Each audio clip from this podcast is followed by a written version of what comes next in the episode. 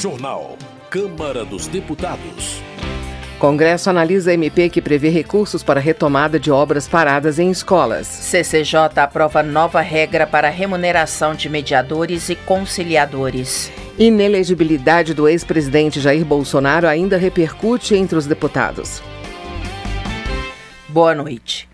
No dia 30 de junho, por maioria de votos, o Tribunal Superior Eleitoral declarou a inelegibilidade de Jair Bolsonaro por oito anos. O TSE considerou o ex-presidente culpado por abuso de poder político e uso indevido dos meios de comunicação.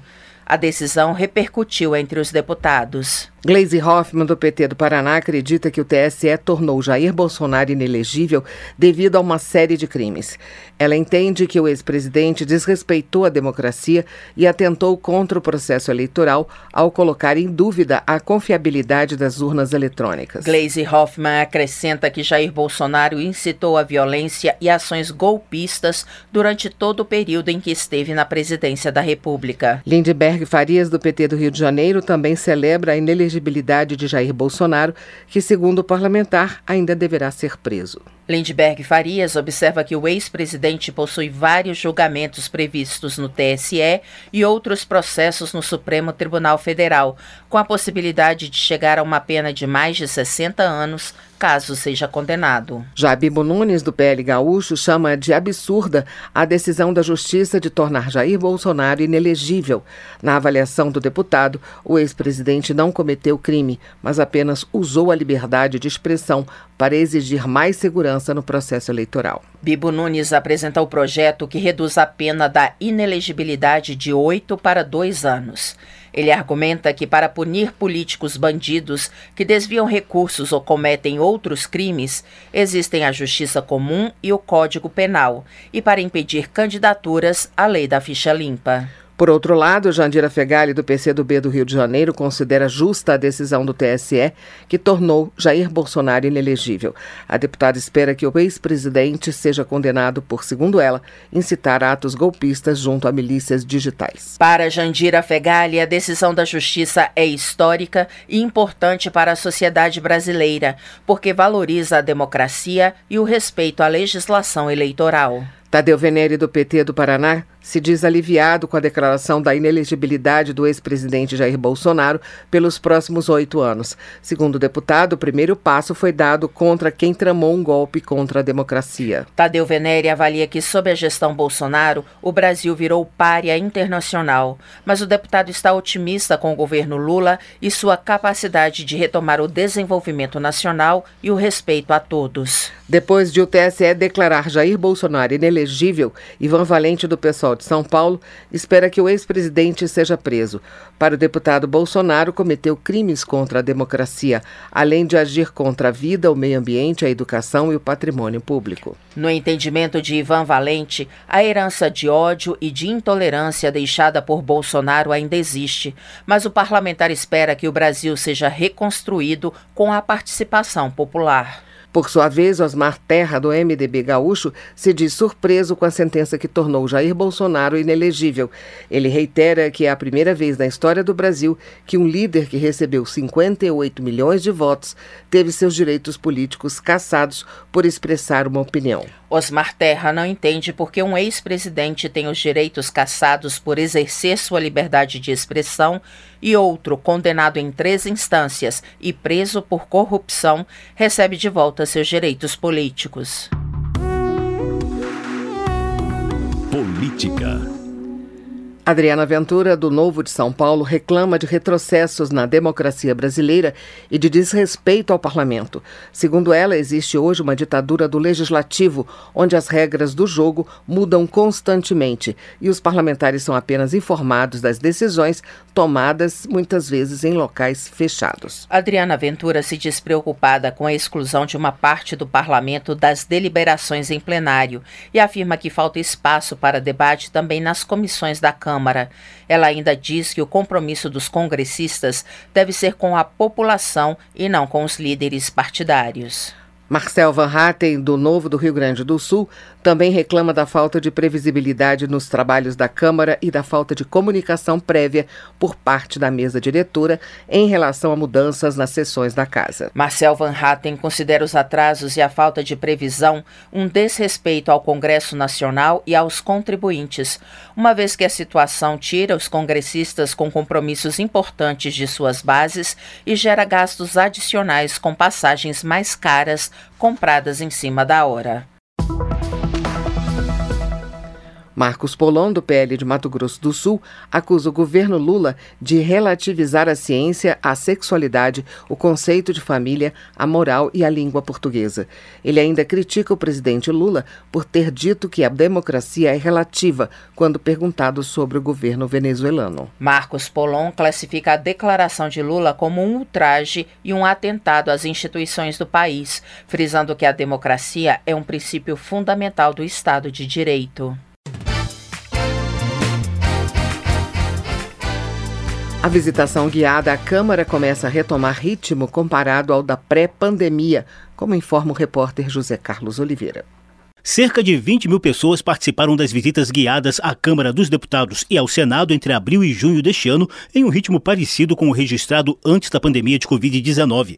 A visitação esteve suspensa ao longo de 2021 por motivos sanitários e sofreu nova paralisação após as depredações ao Palácio do Congresso Nacional nos atos antidemocráticos de 8 de janeiro deste ano. A reabertura dos prédios para turistas ocorreu em 21 de abril, no aniversário de Brasília. O diretor da Coordenação de Cerimonial, Eventos e Cultura da Câmara, Frederico de Almeida, descreve alguns dos destaques das visitas guiadas. O que o turista vê são esculturas que fazem parte de vários espaços da Câmara dos Deputados, poltronas, inclusive do escritório de Oscar Niemeyer. Nós temos obras de Atos Bucão, como o painel Ventania, a obra do artista de Cavalcante, que é uma pintura também no Salão Verde, painéis de Mariane Perretti, e nós também contamos com algumas peças da coleção dos presentes protocolares. Os visitantes adoram os espaços. Ele reconhece o Salão Verde, tanto o plenário da Câmara quanto o plenário do Senado, ele desperta um interesse muito grande no cidadão. Parte do patrimônio cultural do parlamento foi danificada durante os atos golpistas do início do ano, o que demandou um minucioso trabalho de restauração artística, segundo Frederico. O Centro Cultural da Câmara dos Deputados foi uma das áreas que trabalhou intensamente na recuperação de várias obras. Todos os presentes que puderam ser restaurados fazem parte da exposição que está presente no Salão Verde. E nós estamos percebendo um respeito muito grande pelo parlamento a partir dos acontecimentos do dia 8 de janeiro. Então as pessoas vêm coletam informações, tiram fotos e levam daqui só memórias boas. Fernanda Freitas, fisioterapeuta em Belém, no Pará, constatou essa retomada de normalidade ao incluir o Palácio do Congresso Nacional no roteiro da recente visita turística que fez a Brasília. Como brasileira, eu fiquei muito angustiada, muito receosa com toda aquela destruição, mas que bom, fico feliz de ver já a casa reaberta, né? Poder ter essa visitação, poder sentir a política correndo nas veias assim. Sensação parecida foi revelada por Evandro Bernardino, analista de relacionamento em Serra, no Espírito Santo,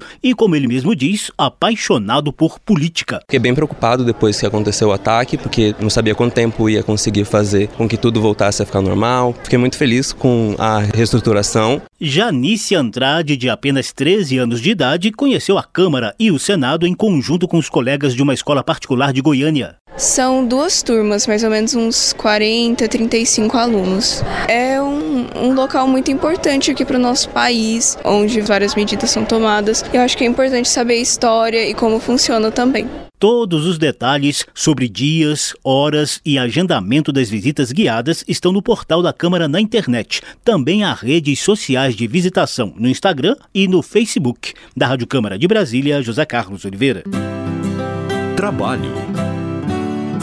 Antônio Carlos Rodrigues, do PL de São Paulo, afirma que a proposta de emenda à Constituição que pretende incluir na competência da Justiça do Trabalho as ações previdenciárias decorrentes das relações trabalhistas, foi considerada inviável do ponto de vista técnico por importantes entidades jurídicas. Antônio Carlos Rodrigues ressalta que a matéria trará prejuízos aos trabalhadores, impedindo a agilidade na tramitação dos processos e obrigando trabalhadores acidentados a buscar amparo em cidades distantes do próprio domicílio. Ele defende a manutenção da competência para julgar o assunto na Justiça Estadual. Pedro Westphalen, do PP Gaúcho, destaca a luta pela implementação do piso nacional dos profissionais da enfermagem.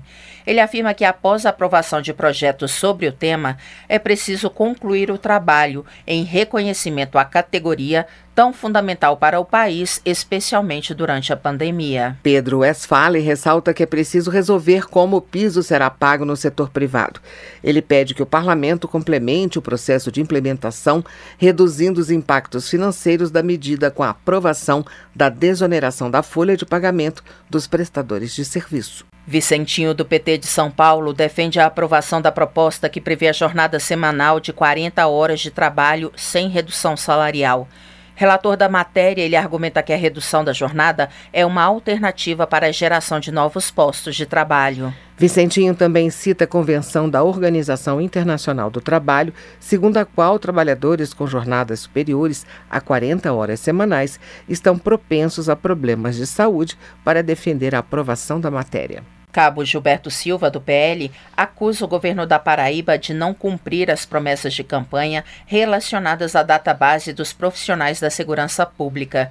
Ele lembra que a database é um instrumento legal de reposição salarial para evitar a defasagem em relação à inflação. De acordo com Cabo Gilberto Silva, a gestão paraibana também não estabeleceu a paridade e a integralidade em relação aos militares estaduais veteranos, apesar de esta ter sido outra promessa de campanha campanha. Comissões. A Comissão de Constituição e Justiça da Câmara aprovou o projeto que garante a remuneração de conciliadores e mediadores. A repórter Carla Alessandra tem mais detalhes sobre a proposta. O texto altera o Código de Processo Civil para incluir que a determinação de que a gratuidade da justiça não compreende a remuneração do conciliador ou mediador pelo trabalho nas audiências que excederem o percentual de gratuidade estabelecido no mesmo Código. Segundo o autor da proposta, deputado Paulo Teixeira, que está licenciado para exercer o cargo de ministro do Desenvolvimento Agrário e Agricultura Familiar, a lei de mediação já determina que cabe às partes envolvidas o pagamento dos mediadores. E o próprio CPC determina que conciliadores e mediadores que não forem concursados receberão conforme tabela fixada pelo tribunal, segundo os parâmetros definidos pelo Conselho Nacional de Justiça. O relator da proposta na comissão, deputado Helder Salomão, do PT do Espírito Santo, destacou que é preciso corrigir essa lacuna como forma de valorizar o importante trabalho desenvolvido por esses profissionais. Porque tem processos que, se não for por meio da conciliação, da mediação, vai levar anos na justiça. E a conciliação, a mediação são instrumentos importantes por um terceiro sujeito que é imparcial, ele tem que ser imparcial ele ajuda na aproximação entre as partes, busca, inclusive no caso do conciliador, ele pode apresentar sugestões né, para que haja este entendimento entre as partes e o processo se encerre na Justiça. A proposta que garante a remuneração de mediadores e conciliadores seguirá para o Senado, caso não haja recurso para votação no plenário da Câmara. Da Rádio Câmara de Brasília, Carla Alessandra. Direitos Humanos. Kiko Seleguin, do PT de São Paulo, expressa solidariedade aos refugiados afegãos que estavam acampados no Aeroporto Internacional de Guarulhos e que foram transferidos para o município de Praia Grande. Ele parabeniza o Ministério da Justiça por ter tomado a frente da situação. Kiko Seleguin também elogia a atuação do Sindicato dos Químicos de São Paulo, que ofereceu instalações e cuidados médicos para os afegãos em Praia Grande. Ele pede ao Ministério da Justiça que facilite a adaptação dos imigrantes e lembra que o Brasil tem uma história de acolhimento a estrangeiros. Anne Ortiz, do Cidadania, presta homenagem às pessoas que formam a Federação das APAES do Rio Grande do Sul, que completou 30 anos em 2023. A parlamentar exalta o trabalho, muitas vezes anônimo, realizado por profissionais dedicados. De acordo com Anne Ortiz, as APAES, que já atendem dezenas de crianças e famílias de forma gratuita, se tornou ainda mais importante com o aumento do diagnóstico de autismo. Previdência. Kleber Verde, do MDB do Maranhão, comemora a instalação da Frente Parlamentar Mista em defesa dos aposentados e pensionistas, que será coordenada por ele na Câmara. Entre os objetivos do colegiado está a defesa da apreciação de matérias de interesse da categoria. Kleber Verde cita especialmente os textos que tratam da recomposição dos prejuízos dos aposentados e do fim da contribuição dos aposentados do serviço público, como exemplo de matérias urgentes. Saúde. Alice Portugal, do PCdoB da Bahia, afirma que a gestão do Ministério da Saúde do governo Lula começa a dar respostas aos crimes que, segundo ela, foram cometidos contra o SUS pelo ex-presidente Jair Bolsonaro. Alice Portugal culpa o ex-presidente pelas mortes na pandemia, pelo atraso da vacinação e por irregularidades na compra de imunizantes contra a Covid. Educação. Mais de 3.500 obras em escolas poderão ser retomadas com recursos de medida provisória em discussão no Congresso. A repórter Silvia Munhato tem as informações. Uma comissão do Congresso Nacional analisa a medida provisória que cria o Pacto Nacional pela Retomada de Obras e de Serviços de Engenharia destinados à educação básica. O objetivo é investir cerca de 4 bilhões de reais até 2026 para finalizar mais de 3.500 obras inacabadas, boa parte creches. A relatora da medida, a deputada Flávia Moraes, do PDT de Goiás, pretende apresentar o relatório para votação já no dia 1 de agosto. De forma muito célere, vai nos ajudar a a fazer valer essa medida provisória, que com certeza vai ser uma grande revolução e, segundo dados do FNDE, vai disponibilizar mais 500 mil vagas, principalmente de educação infantil no nosso país. Na reunião de aprovação do plano de trabalho da comissão, o deputado Gilson Daniel, do Podemos do Espírito Santo, disse que é importante atualizar o valor das obras que estão em andamento, para que elas também não acabem ficando inacabadas. E a gente sabe que após Após o período da pandemia, nós tivemos uma atualização dos preços de obras, às vezes ultrapassa 100% do valor da obra. Então, esses municípios do Brasil que ainda estão em obras em execução, e são muitas obras, não estão amparadas pela medida provisória 1174. O deputado professor Reginaldo Veras, do PV do Distrito Federal, diz que muitas vezes ocorrem exigências técnicas excessivas que atrasam as obras. Já o deputado Fernando Mineiro, do PT do Rio Grande do Norte, citou a dificuldade de trabalhar com obras padronizadas que não atendem especificidades das diferentes regiões do país. A medida provisória abrange 1.200 creches e pré-escolas de educação infantil, quase mil unidades de ensino fundamental, 40 de ensino profissionalizante e 86 obras de reforma ou ampliação. O programa também pode concluir a construção de 1.200 novas quadras esportivas ou coberturas de quadras. A relatora da medida, a deputada Flávia Moraes, também é coordenadora da Comissão Externa da Câmara sobre obras públicas paralisadas e inacabadas no país. Ela defende que o formato da medida na área da educação seja estendido a outras áreas. Assim que for votada na comissão mista, a medida provisória que cria o Pacto Nacional pela Retomada de Obras e de Serviços de Engenharia destinados à educação básica será votada pelos plenários da Câmara e do Senado. Da Rádio Câmara de Brasília, Silvia Munhato. Termina aqui o jornal Câmara dos Deputados com trabalhos técnicos de Everson Urani e apresentação de Tércia Guimarães e Luciana Vieira. Uma boa noite para você. Boa noite. Ouça agora as notícias do Tribunal de Contas da União. Minuto do TCU. O Tribunal de Contas da União realizou duas grandes auditorias para avaliar a tributação do consumo no Brasil. A primeira analisou somente os tributos da União e a segunda incluiu as tributações de estados e municípios. No total, o TCU examinou 4,7 trilhões de reais referentes ao período de 2015 a 2020. O valor é a soma de recursos arrecadados e renúncias de receitas dos tributos sobre o consumo. O objetivo foi avaliar o grau de complexidade e neutralidade do sistema tributário. O tribunal concluiu que falta simplicidade e clareza no modelo brasileiro a alta complexidade gera custos elevados para empresas e para a fiscalização. Isso acontece, entre outros motivos, pela alta quantidade de regras que tratam dos impostos. A fiscalização teve participação de 17 tribunais de contas estaduais e da Controladoria Geral de Mato Grosso. TCU é Fiscalização a serviço da sociedade.